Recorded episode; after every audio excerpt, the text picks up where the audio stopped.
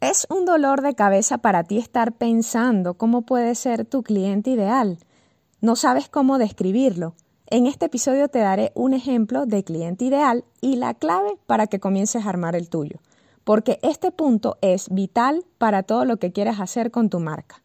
Me alegro que estés aquí y te doy la bienvenida al podcast en un 2x3 para tu marca donde te voy a ayudar a construir la identidad de tu marca de la mano del branding, del diseño gráfico y el marketing en redes sociales.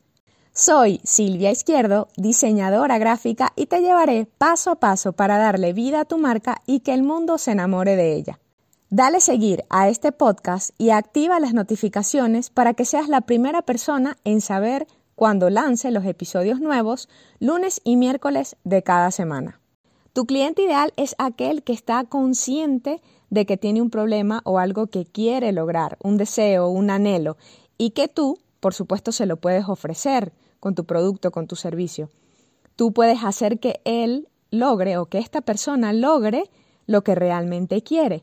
Pero esto no es lo único. Tu cliente ideal es aquella persona que reúne una buena cantidad de características que hacen ese clic con tu marca, con tus valores, tu filosofía y que realmente se da cuenta de la calidad humana, de la calidad de tu servicio y está dispuesto a pagarte lo que realmente vale. Y sobre todo que la persona se deje ayudar. Esto es muy importante para tu cliente.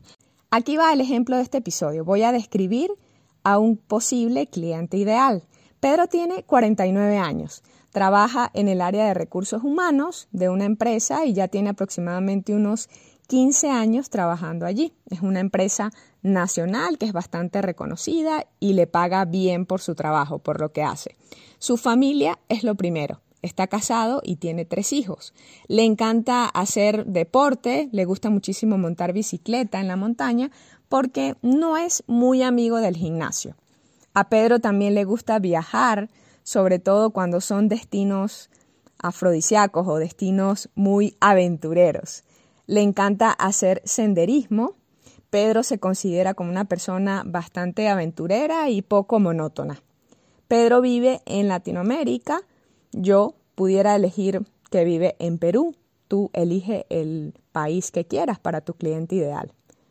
Pedro usa LinkedIn, LinkedIn e Instagram para aprender algunas cosas sobre emprendimiento, se entretiene también con algunos memes, algunas cosas de humor y también lo usa para su trabajo. Escucha podcasts de deportes y noticias más que todo. No es muy fan de los libros, pero sí de la universidad de YouTube. Le gusta ver videos de carros tipo Fórmula 1 y carros de velocidad y algunos videos de emprendimiento y negocios con los que puede aprender. No es muy tecnológico, no es una persona que le encante o que tenga facilidad, digamos, para adaptarse a lo nuevo en este tema.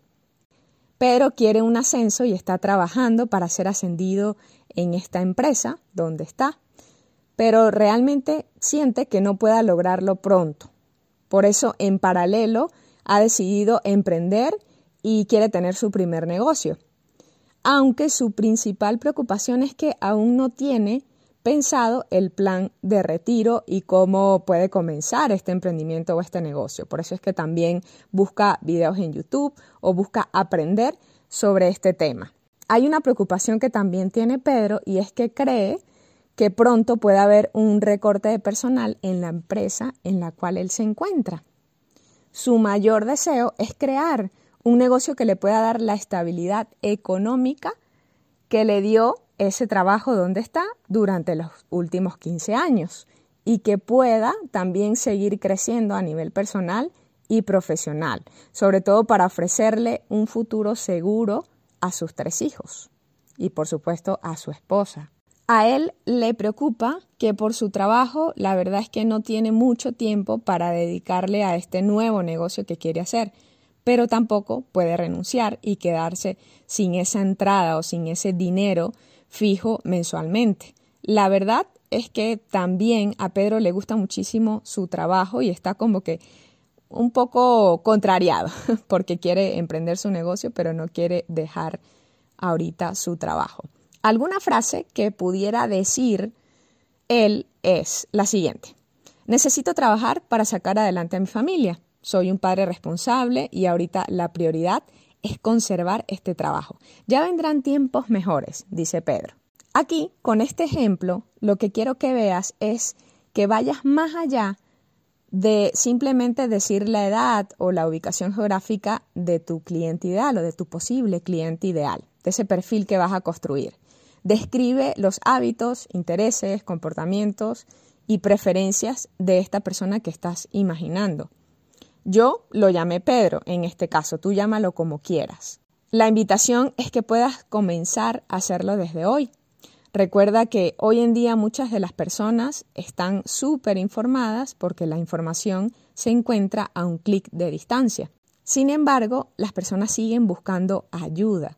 Así tú le digas el cómo, igual la persona se quiere sentir acompañada o sabe que necesita de un especialista o de un experto en el tema en el cual quiere lograr algo, como te lo comentaba al inicio de este episodio.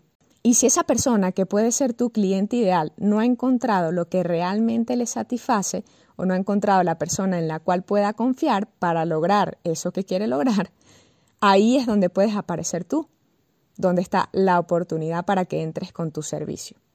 Escúchalo, compréndelo y adapta tu servicio a tu cliente ideal.